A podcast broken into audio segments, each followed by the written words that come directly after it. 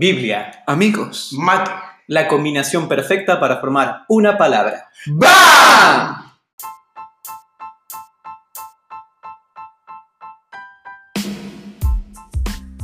Hola, ¿cómo están chicos? Disculpen si les rompimos el oído, pero esa es la presentación de nuestro programa BAM, Biblia, Amigos y Mate. Y hoy estoy acá con mis compañeros de toda la vida, Andrés Fratini Hola. y Tam Giorgi. Preséntense, chicos. Este, bueno, creo que me tocaría presentarme a mí. Este, soy Andrés Fratini, alguien que por ahí le gusta mucho la matemática, los pianos. Este, y bueno, eso, presentación corta. ¡Ja! Tenía todo un currículum. Ajá. Bueno, me llamo Itan Giorgi, 19 añitos. Y nada, también músico, me gusta mucho la música. Y en mis cosas favoritas. Bueno, y hoy estamos acá, como sabrán, el título de este episodio se llama Esquizofrenia Espiritual. ¿Por qué le quisimos poner? Porque bueno, ese es el tema de este podcast, o por lo menos de este primer episodio. Así que les pedimos a ustedes, que son los oyentes, que tengan un poquito de paciencia. Esta es la primera vez que hacemos esto, esto puede ser hasta una prueba, pero por lo menos estamos acá y queremos ponerle la mejor onda a este podcast. Como siempre, tenemos nuestro amigo, nuestro compañero fiel acá, el mate. Sí, Todos saluden al mate. Hola, Hola, Mate.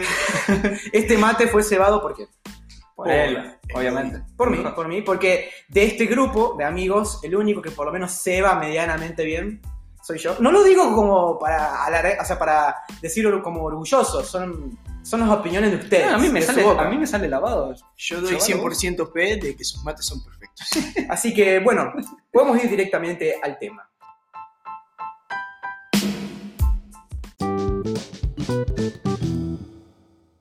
¿Qué es la esquizofrenia espiritual? Bueno, cada uno de nosotros podemos tener nuestras definiciones, qué es lo que se te viene a la mente cuando uno dice esquizofrenia espiritual.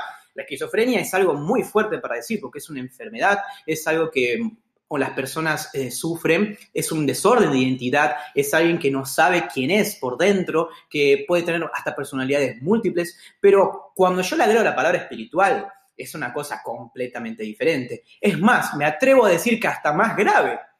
Eh, mi definición sería una persona que se ha olvidado su primer amor y que por consecuente ha perdido su identidad que ya Cristo le brindó.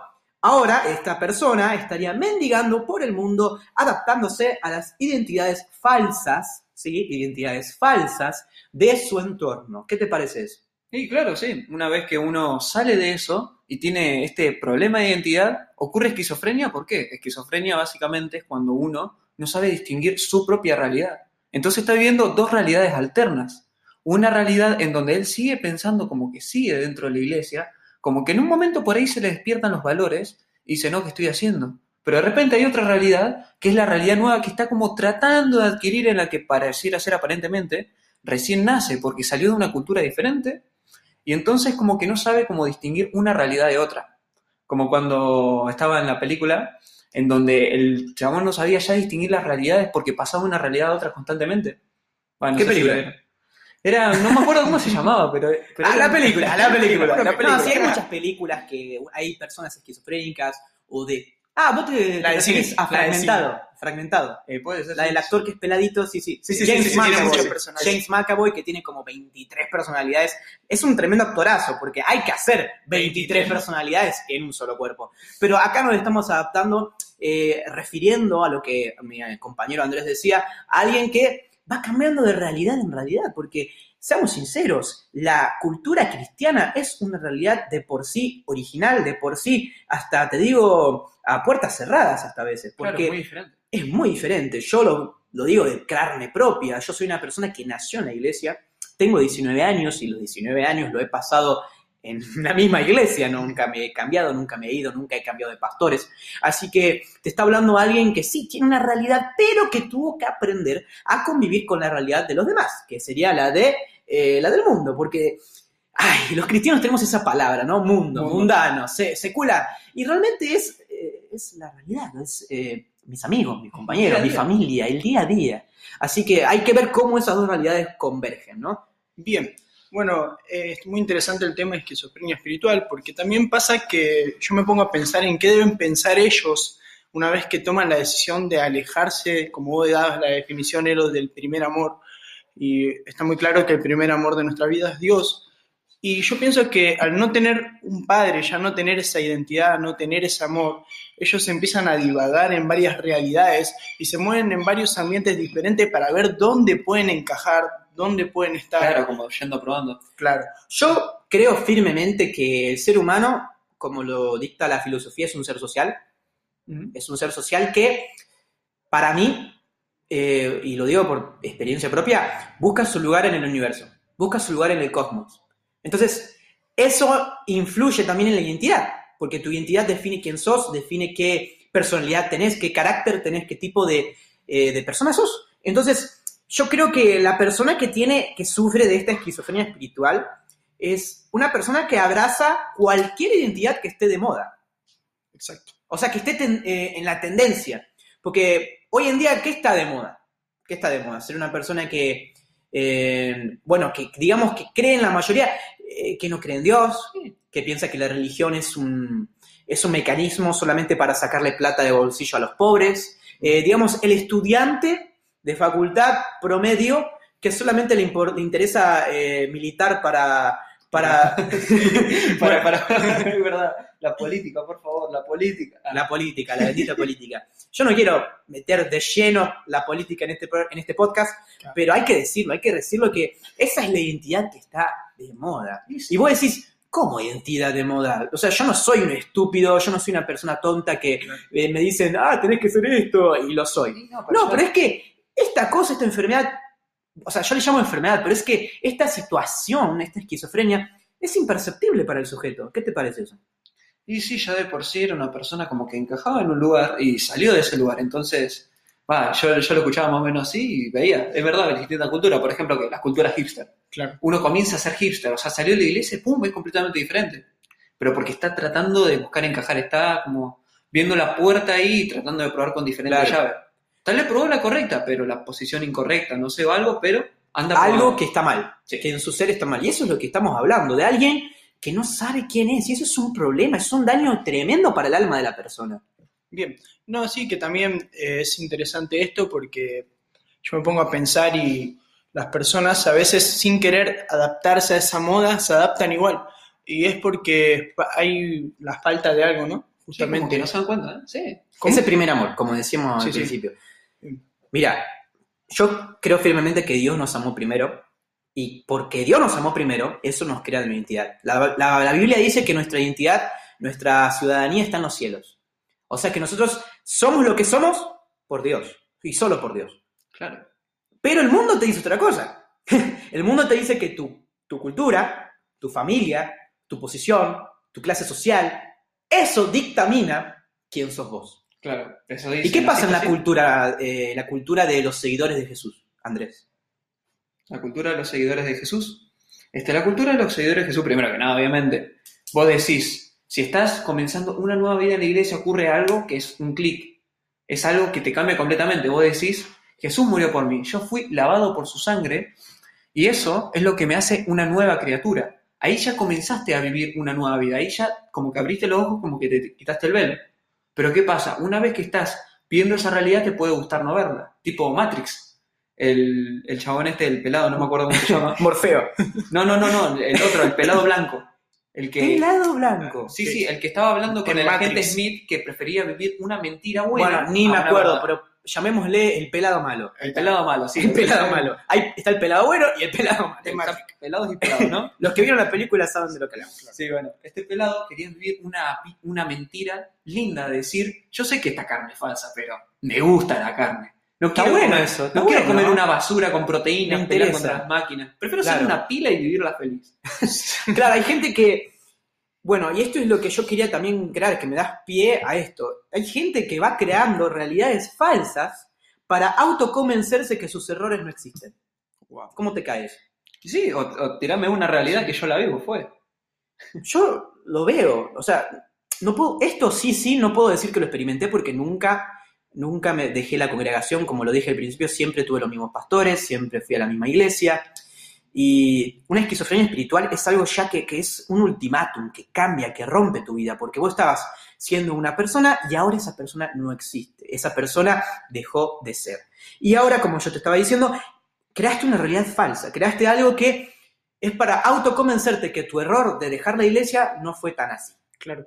Además, eh, pasa que em, al envolverse en eso de, creer de que todo, no, si me voy todo va a estar bien, porque ese la mayoría es el pensamiento de todas las personas que deciden eso, junto como decías, Eloy, eh, yo también nunca me fui de la iglesia, o siempre estuve ahí desde que llegué hasta el día de hoy, con 19 años, y, pero sí he hablado con personas que se han ido de diferentes iglesias y me han dicho, no, es que yo empecé de cero, de una nueva vida, y uno lo ve peor de como estaban antes, ¿no? Porque Claro, empezaste de cero, pero realmente empezaste de menos tres. Claro, o sea, te fuiste mucho más atrás de lo que estabas a un principio. Y eso pasa. Claro, como, como que perdiste el tiempo y ahora eso, o sea, como que perdiste entre comillas, ¿no? Pero el para vivir la realidad que querés vivir ahora, la otra, ya, eh, ya digamos, usaste un tiempo para vivir una cultura. Pero aún así medio, como que nosotros estamos hablando así la, la esquizofrenia espiritual de alguien que por ahí está fuera de la iglesia, pero se puede vivir adentro de la iglesia, creo yo. Va, no sé, ustedes en algún O momento... sea, estás usando, sí, una metáfora. No es que vivís y dormís y te bañás adentro. Nah, Lo que sí. estamos hablando es que estás creciendo. Tu estilo de vida gira alrededor de la iglesia. Sí, pero tirándola por otro lado es como que ponele vos te congregás, vos vas y todo, pero por ahí en tu mente vos estás en otra. Pasa que por ahí vos estás ahí, pero, pero ya el pensamiento lo reabandonaste. O sea, vos estás ahí, estás escuchando la palabra y todo, pero no te llega, ya está. Sí. Yo estoy como... Hay algo en la Biblia que a mí me siempre me quedó desde niño y es las personas de doble ánimo. Tiene que ver. Sí, Las personas de doble ánimo eh, tienen una máscara. Una máscara, una careta que se la ponen, puede ser eh, de las dos partes. Se la pueden poner en la iglesia o se la pueden poner en la escuela. Es verdad. Sí. En la escuela me estoy refiriendo a afuera de la iglesia. Sí, puede ser la casa. la casa, la facultad, el trabajo, el barrio, lo que sea. Yo me refiero a esto. La persona de doble ánimo, ¿es lo mismo que ser una persona esquizofrénica espiritual? Es una buena pregunta. Eh, pero dependiendo qué tan profundo esté, podríamos decirlo, porque, porque así como lo estamos haciendo más o menos, eh, le estamos dando forma, digamos, al concepto un poquito, eh, podemos verlo ya como que uno cuando vive algo afuera, no está realmente haciendo algo malo, pero por ejemplo, ¿no? Asumamos que yo me junto con los chicos a jugar cartas por ahí, y ponele que es un juego muy popular, o pongámosle otro, jugamos un videojuego.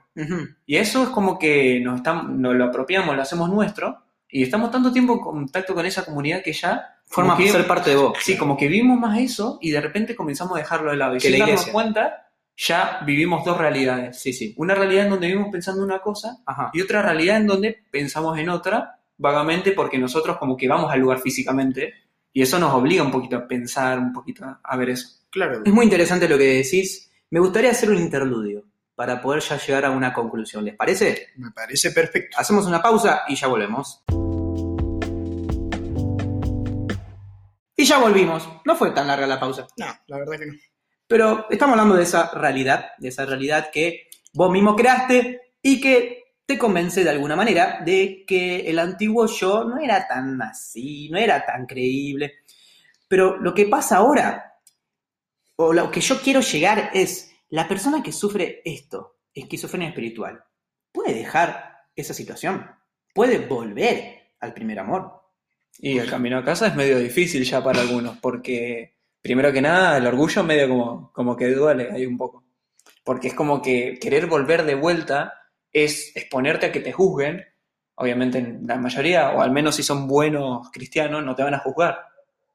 Pero te expones a que te juzguen, te expones a que, a que por ahí te humillas un poco. Bien, sí, igual, si bien pasa por el, por el orgullo, también pasa mucho por, por, lo- por tu mente, ¿no? Por la mente de esas personas que decidieron eso y que en algún momento de su vida dicen, sí, pero yo me arrepiento y la verdad quiero volver a eso que era antes, eh, ese, a volver a estar en la iglesia, a congregarse, a servir. Y uno dice, pero no, van a pensar mal de mí. Y es como que eso también los tira para atrás, justamente para no volver.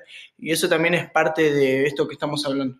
Yo creo que ese es un pensamiento que Satanás lo pone, o sea, el enemigo lo pone para que vos no vuelvas a ser la persona que eras. Y es más, como antes comentaba Andrés, esa persona que creaste nueva, hasta a veces te gusta más que la persona que eras. Y sí, Te agrada, es más placentero. Y sí, ¿por qué? El camino eh, digamos, del error, el camino de- del pecado, es mucho más fácil que el camino de la santidad. Sí. Dios dice que nos llama a ser santificados. Sin santidad nadie verá al Señor, dice la palabra. Pero para ser santo, yo tengo que saber cuál es mi camino a casa. Yo tengo que saber en qué parte yo me equivoco y cómo puedo enmendar ese error. Sí, Y como, como decíamos, la persona que sale de su lugar, o sea, que sale de su congregación, que sale del redil, del lugar de las ovejas, donde el pastor pastorea las ovejas, tiene que haber una disciplina. Exacto. Una disciplina y un arrepentimiento verdadero, porque pensamos que no, voy a volver así, quiero todo lo que tenía antes. Y no, en la Biblia relata la historia del hijo pródigo, se la recomiendo para los que no la conocen. Es muy bueno ese ejemplo, ¿no? Un hijo que se va, desperdicia todo lo que su padre le da, toda su herencia, y de repente vuelve y vuelve y su padre lo espera con los brazos abiertos, pero el proceso en volver, como acá dijo Andrés, es muy doloroso y hay que vencer el orgullo y muchas áreas de que a veces creamos nosotros mismos para tapar nuestros propios defectos. Sí, aun- además dejando de lado el orgullo y por ahí el castigo, todo eso, vos, decís, no, ya está bien. O sea, yo sé que me van a recibir bien y todo, y que por ahí yo, sé que perdí el tiempo y realmente vale la pena. Pero ya de por sí, ya de base solo eso, es salir del camino difícil, el, camino fácil a volver al camino difícil. Es básicamente pasarte como, ¿cómo decir? Es como levantarte de la cama un poco. O sea, estás re cómodo, pero te tenés que levantar, tenés que tener actividad, porque si no, estás muerto. Estás durmiendo con los muertos, de hecho, Sí, sí. justamente. El proceso de levantarse es muy difícil, pero una vez que entraste al camino difícil, al camino duro, que es volver a tu casa, volver a ser quien eras, quien deberías ser realmente, eso vale la pena y trae su recompensa. Vos sabés que yo me considero una persona eh, no lógica, o sea, yo estaba por- usar la palabra esa, lógica, soy una persona lógica, pero no, porque si fuera una persona lógica, como que el que me está escuchando dice, ah, entonces no cree en Dios. No, yo creo en Dios, yo tengo fe. Ah, Yo sé que a veces la lógica no me lleva a creer en Dios, no me lleva, pero es la fe, es la certeza de aquella, de aquella cosa que no veo, que sé que quizás no va a venir, pero yo tengo la esperanza de que va a venir. Eso es la fe. Entonces, para echar un poco de luz en este tema, ¿ok? Bien. Porque este es el propósito. Hablamos de cómo volver, de que sí, tenés que vencer el orgullo, de que sí, tenés que reconocer, tenés que arrepentirte. Pero del lado de la lógica, yo te pregunto, ¿la persona que abandona su congregación reconoce la existencia de Dios? O sea, con el acto, la acción que está haciendo, que es abandonar, dejar todo, rendirse, ¿está reconociendo a Dios en su vida? Qué buena pregunta, pero la verdad que creo que no, porque ya una vez tomada esa decisión, supongo que ya esa persona se encuentra en, en un momento donde dice, no, si total Dios nunca me ayudó, yo voy a hacer la mía, y justamente eso es lo que lo fuerza a, a tomar la decisión. Y fíjate que ahí estás creando la realidad.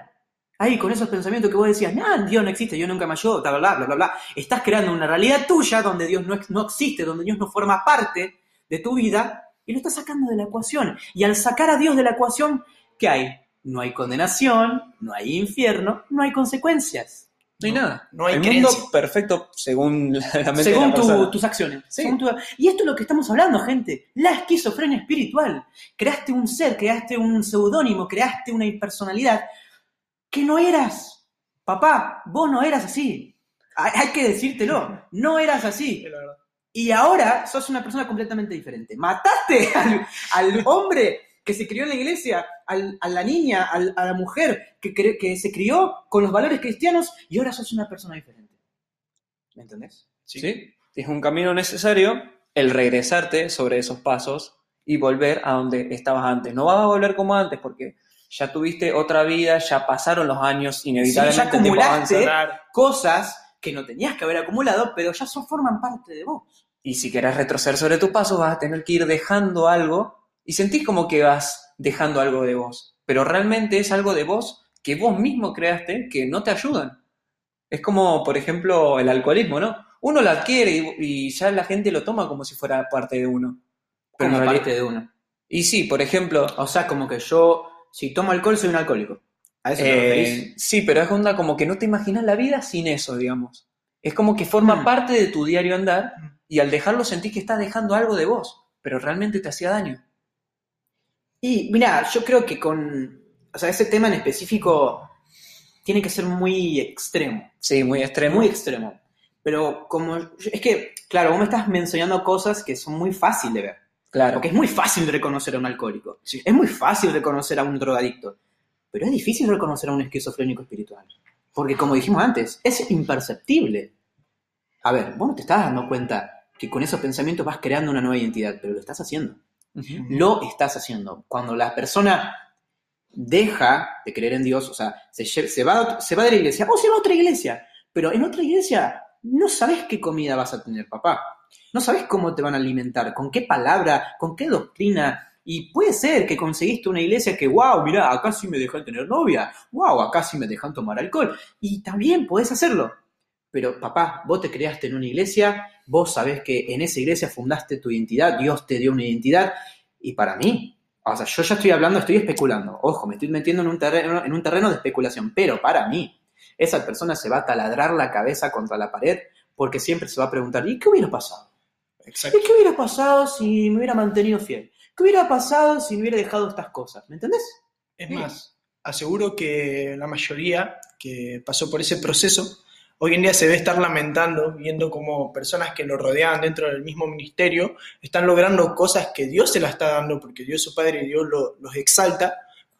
Y ellos dicen, che, yo podría estar en ese mismo lugar, ¿no? Yo podría lograr eso, podría tenerlo, podría haber logrado muchas más cosas, y sin embargo se sienten vacíos, así desahuciados.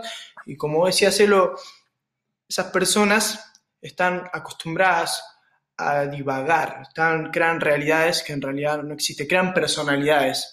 Y más allá de eso, crear una personalidad es algo grave. Así que, Andrés, No, sí, o sea, yo nomás quería decir que por ahí es la pregunta que surge cuando hay dos caminos. Vos tenés derecha o izquierda, derecha o izquierda, y tomás un camino inevitablemente, porque tenés que tomar una decisión por A o por B. No, no te creas. Bueno, sí, podés Ey, pasar no, el- no te creas, podés quedarte en el medio toda tu vida. Sí, pero en el Y medio no no... tomar una decisión. Yo en el- conozco gente así. Sí, pero en el medio no alcanzan una cosa ni la otra. Esa es la cuestión. De Pero que la cuestión existe. Exactamente, la cuestión existe.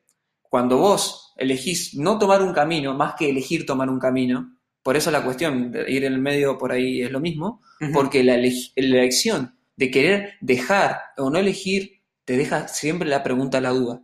¿Qué hubiera pasado si hubieras, si hubiera tomado ese camino? Ah, ok. ¿Qué hubiera pasado si hubiera tomado el otro? Sí, sí, sí. Si pasás en el medio es peor, tenés las dos dudas, sos de ánimo, sos tibio, como dice la Sí, palabra. triple te vomitan. ánimo. Sí, Triple triple ánimo. Y sí, porque estamos hablando de eso, gente. O sea, la gente que, que está escuchando ahora, los oyentes, están diciendo, "Güey, ok, ok, ahora yo estoy pensando, estoy empezando a tomarle forma a esto de la esquizofrenia espiritual.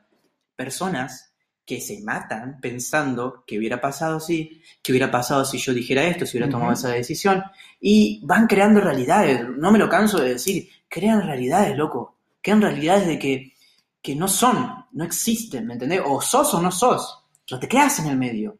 Pero la gente lo hace. La gente, o sea, yo conozco personas que no es que toman una decisión, voy a decir, bueno, hey, hey, si Sí, o te vas o te quedas. No, Claro. me quedo y a la vez hago las cosas que no tengo que hacer. Es verdad. ¿Me entendés?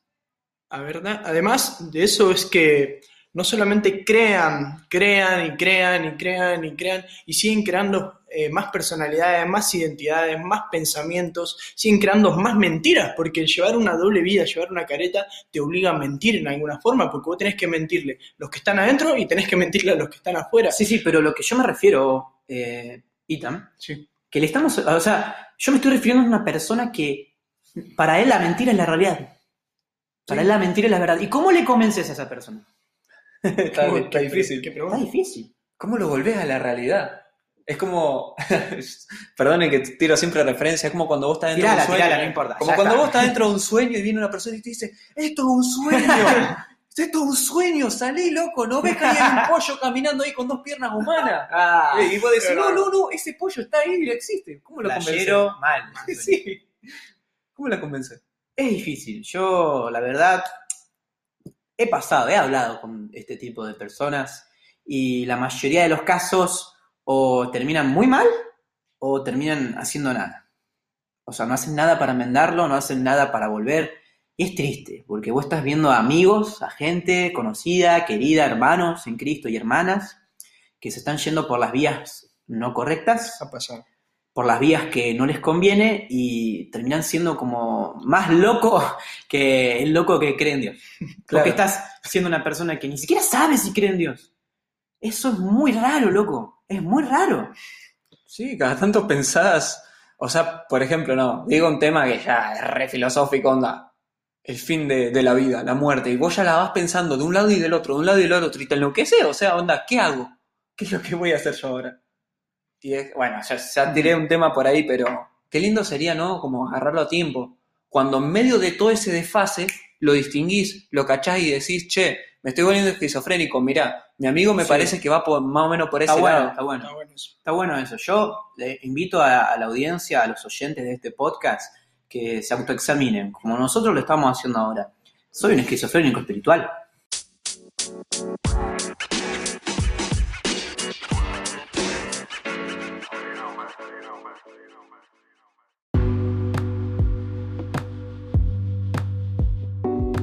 Chandy, ¿queremos mate? Sí. Dale, pasamos al mate. Como pasamos de tema, hemos hablado ya de la esquizofrenia espiritual y ahora nos tocaría hablar sobre un tema candente, está muy presente en nuestra sociedad. Chan, chan. Hoy mismo tuve una noticia, una noticia que es bastante triste, bastante infortunada.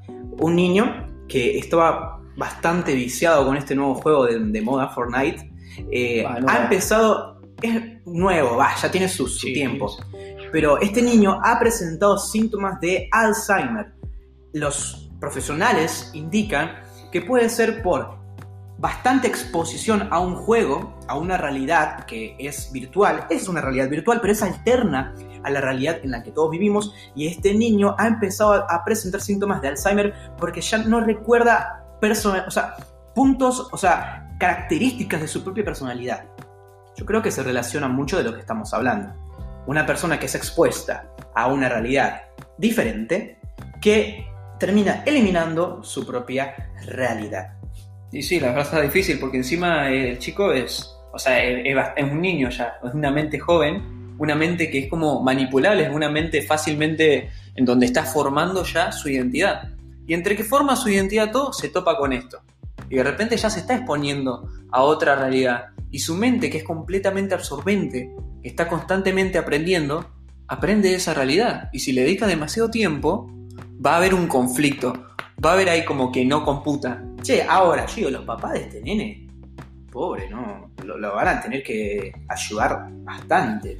Porque yo te estoy hablando desde un lugar que yo, sí, me, me- me- si me tengo que salir ahora a la luz, he, he sido vicio de videojuegos. O sea, de Play 2, Play Todo. 3 y ahora, bueno, la Play 4 no tanto porque no tengo, no tengo tiempo. De vez en cuando un partido de FIFA, ganándole ahí también. No, chicos. No tengo de hijo. No, no. Pero te estoy hablando desde un lugar que sí sé, sé lo que cuesta dejar un vicio, sé lo que cuesta. Pero gracias a Dios tuve unos padres que no les importó que yo llorara, que pataleara, que, que hiciera el berrinche que quiera. Pero me sacaron las cosas. O sea, estuve ocho meses sin ninguna tecnología, papá. Tipo, ¿Sabes lo que como- fue eso? una ¿Sabes lo que fue rehabilitación eso? tecnológica. Para algunos chicos eso es Eso es una tortura, es un infierno, pero no como el infierno que sufre este pibe, pero realmente hay, hay un momento, la autoridad, el líder de la persona, tiene que decir, che, no me importa lo que haga, no me importa si, si, si se pone triste, si me insulta, yo le voy a decir la verdad, le voy a chantar las 40 y le voy a decir cómo es. Aparte, vos fijate que preguntamos. Preguntamos esto, vos dijiste, ¿y los padres de este chico? Pero capaz que los padres están en otra realidad diferente, ¿sí? Que no es su realidad y por eso no, no pueden ayudar a su hijo, porque puede pasar. Un multiverso. Un de multiverso de realidad. ¿Qué es esto? Flash. Nada, pero puede, pa- Flashpoint. puede pasar Cristo Point. puede pasar que los padres también, como vos dijiste, si- en vez de ocuparse en la salud mental, espiritual de su hijo, se ocupan en sus propias cosas que también son mentiras, ¿no? Por Sí. ejemplo, hay muchos padres que están vicios, tal vez no un videojuego como Counter-Strike o, o Fortnite o Battlefield o Call of Duty, pero puede estar viciado a una red social, un celular o diferentes cosas que no le permiten ver la realidad de su hijo, porque no ven ni siquiera su propia realidad, ¿no? Muy bueno, a mí me interesa. Me parece que lo que queremos resaltar acá es que si sos una persona esquizofrénica espiritualmente, tenés que pedir ayuda. Exactamente, necesitas un grupo de ayuda. Pues decía también, ¿qué pasa si los padres no? pero podés rodearte de gente que sí lo haga, gente que te Gente despierte, despierta. gente Claro. que se meta a tu sueño y te saque de ahí. Está bueno. Yo, si tengo que hablar de mi propia pasar por la vida, eh, tuve la fortuna de ser, ser rodeado de personas que veían más allá. Gente de fe. Si escuchan un ruido es porque Andrés está Andrés está terminando el mate. Me gusta mucho el mate, lo tomo hasta el fondo yo. Está bien, así Está como bien, debe ser. Hay perfecto. gente, yo me enojo. Si me lo dejan a la mitad, Sí, me enojo. Lo que tengo que tomar ahora el mate que ellos no tomaron. Señores, es una falta de respeto. Es una falta de respeto al cebador. Y yo estoy como tipo, eh, eh, ¿no te gustó? Me dice, sí, me encantó. ¿Y por qué no lo tomas? No, es que no me gusta cuando hacen el ruidito. Para. Gente contradictoria. Vivís otra realidad.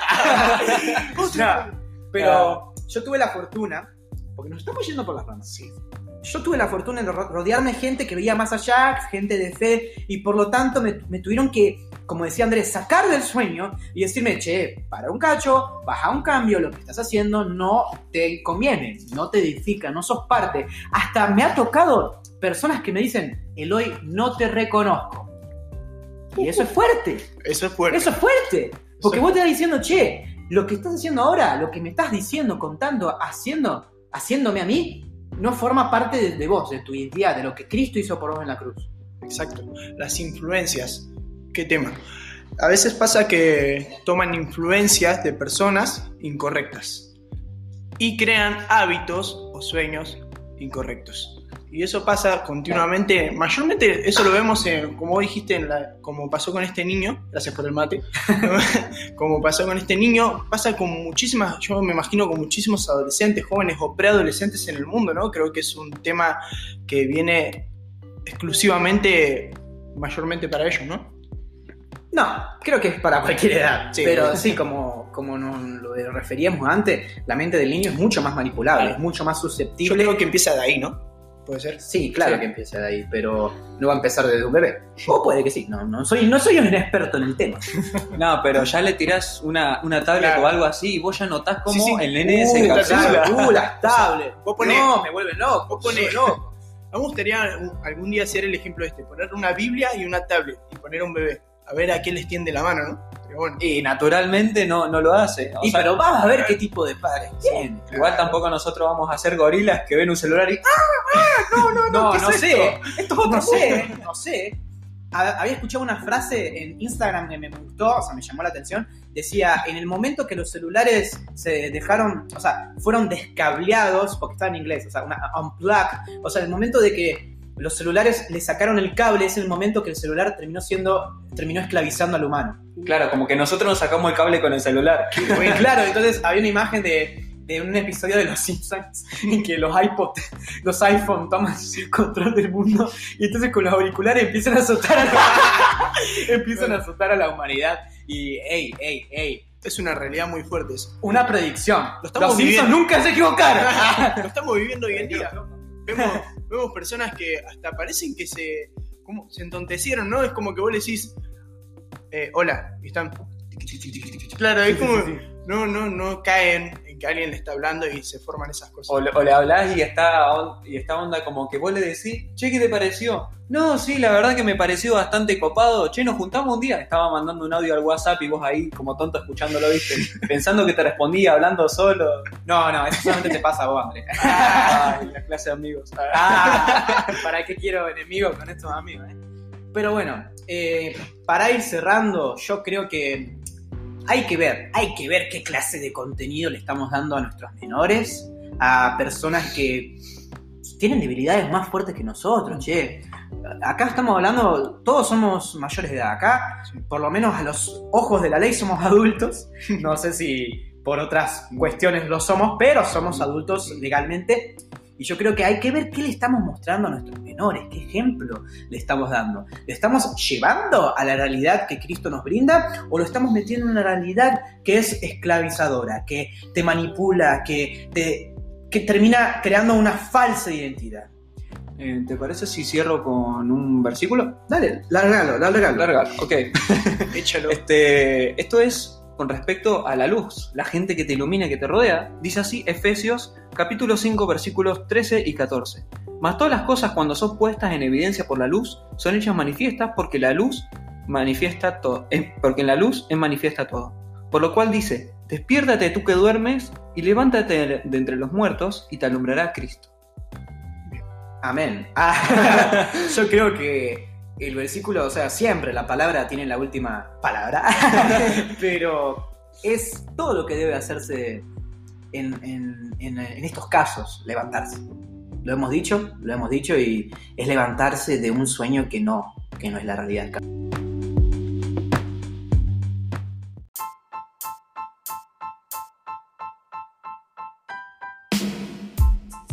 Estuvo la Biblia. Estuvieron los amigos Estuvo el mate. Y esto fue Biblia, amigos y mate. Pueden buscarme en mis redes sociales como arroba elosencini Arroba Andrés-Fratini. arroba itamgiorgi00. y nos vemos en el próximo episodio.